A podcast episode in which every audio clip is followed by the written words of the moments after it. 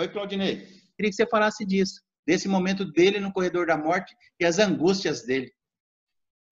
É, é, é esse momento foi muito forte para ele, tanto que a, a, biografia dele tem um, um escritor, Joseph Frank, que vai narrar.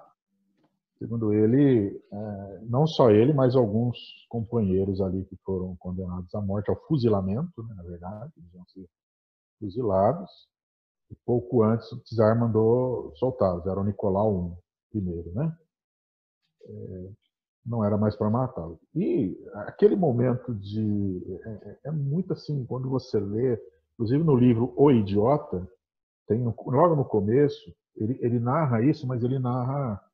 É, ele coloca no, um no outro personagem. Na. Ele coloca um na boca de um outro personagem. Isso, só que era na guilhotina. Aí ele começa a falar: o problema não é saber que você vai morrer. O problema é quando você, a sua cabeça está no cadafalso e você começa a contar daqui dois minutos vão soltar a lâmina. Daqui faltam 30 segundos.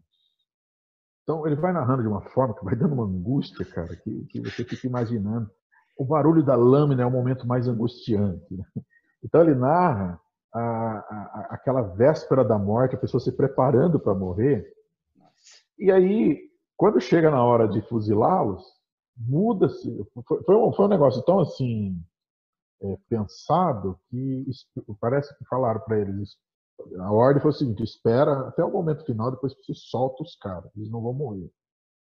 E diz um dos biógrafos que alguns que estavam com ele enlouqueceram, os caras ficaram loucos, né? Porque estava preparado para morrer, não, aí só. Só que aí ele vai para a prisão, vai para Omsk, na Sibéria, né? Fica lá quatro anos preso é, na Sibéria. Ele escreve o livro Recordação da Casa dos Mortos, né? tem, tem um livro que, que, narra ali ele na prisão. É, é, uma experiência que, que mexeu muito com ele. Ele escreve por irmão dele depois, né? Vou, Como te, é vou, te, vou te interromper de novo.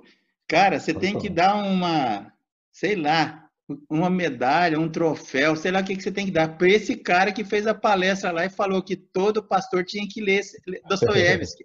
Pô, ele é. sabia é. do que ele estava falando, cara. Sim, sim. Nossa, é muito. E, e, até hoje eu recomendo, porque é muito humano, é muito lida muito com angústia. É, porque, por exemplo, para ele, que é essa questão da mística, influenciou muito a partir disso também, né? É um cara muito cristão, um cara cristão. Dostoiévski é cristão. É, é, é verdade que no fim da vida dele, ele pediu uma Bíblia, cara, quando ele estava no leito de morte? É, foi o Novo Testamento, né? Ele, uhum. ele pediu para ler para ele. ele. ele. gostava muito do Evangelho de João, o Evangelho de João, né? Era o Evangelho preferido dele. Tem uma, por exemplo, ele, ele tinha uma dificuldade com as ciências modernas também. Nós estamos falando do século XIX, uhum. né? Na Rússia. E na Rússia tinha uma forte influência ocidental que eram as influências que estavam ali pressionando, né? Imagina o século XIX, passou a Revolução Francesa, a Revolução Industrial, eh, a ideia do progresso, né? Do, do positivismo. Então, era uma força que estava chegando ali e, ao mesmo tempo, uma resistência com o que era chamado de eslavófilos, que eram os nacionalistas. Era, era, um, era um país agrário na época? É, ele, é um país que tinha é, agrário, tem algumas questões tribais, e, mas era uma, no século XIX era muito forte e começa, o Dostoiévski começa a perceber esses movimentos dos servos, das revoltas, tanto que o último livro do Joseph Frank, que narra a biografia dele, não só da biografia dele, mas do século XIX da Rússia, o último livro tem 900 e poucas páginas, se chama O Manto do Profeta o Dostoiévski está percebendo o que iria acontecer, o que aconteceu em 1917, né?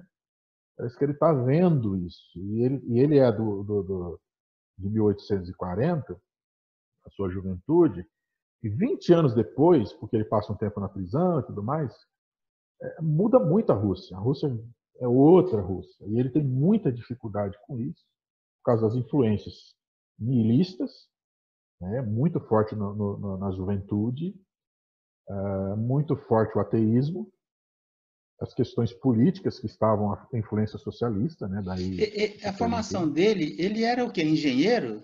Engenheiro militar. Engenheiro militar, era muito, né? comum, era muito comum isso na Rússia, né? A formação militar, né? Tá. É... Só, assim, por uma questão de administração do tempo aqui do vídeo, é, tá. eu queria que você me falasse é, se ele, por que que ele, a literatura dele tomou essa repercussão? Ele, ele tinha uma visão da alma humana universal, era isso? Isso. É, é assim, ele, eu gosto do Berdyaev, que é um estudioso do, do Dostoiévski, um filósofo.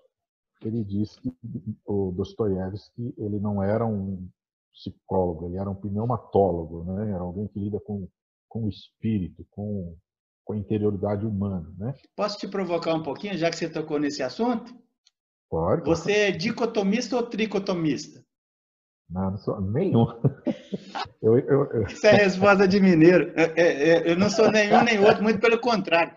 É, sou contra nem a favor, muito pelo contrário. Deixa eu te contar uma história. Uma vez eu passei, é mesmo porque, sou ponta, ponto de vista bíblico, cabe as duas linhas, né?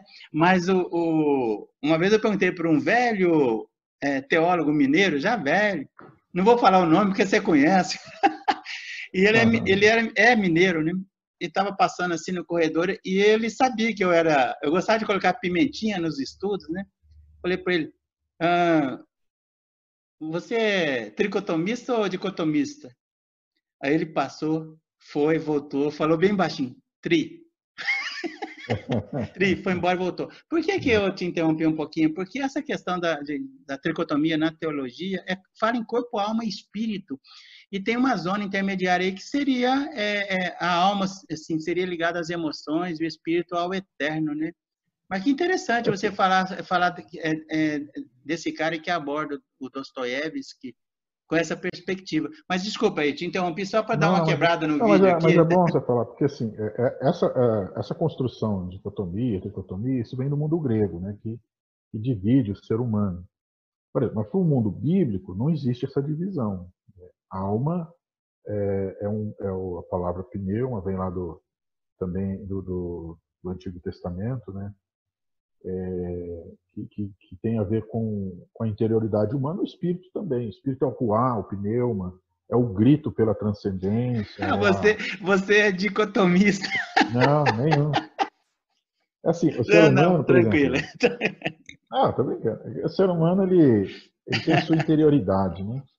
E aí o, o, o que vai falar pro, do, do Dostoiévski, ele fala que ele, ele é um pneumatólogo, ele lida com o sobrenatural, ele não é um homem do natural, ele é sobrenatural. Né? É, então ele lida com as malditas questões humanas, ele usa essa expressão, né? eu acho isso muito forte, as malditas questões humanas, a angústia, a... porque, por exemplo, para o mundo oriental, para a mística, a liberdade tem a ver com sofrimento. Mas como é que chama então, esse cara aí que você está falando que estudou Dostoiévski? É o Nikolai Berdyaev. Esse cara Berdyaev. me parece meio Baudelaire, cara.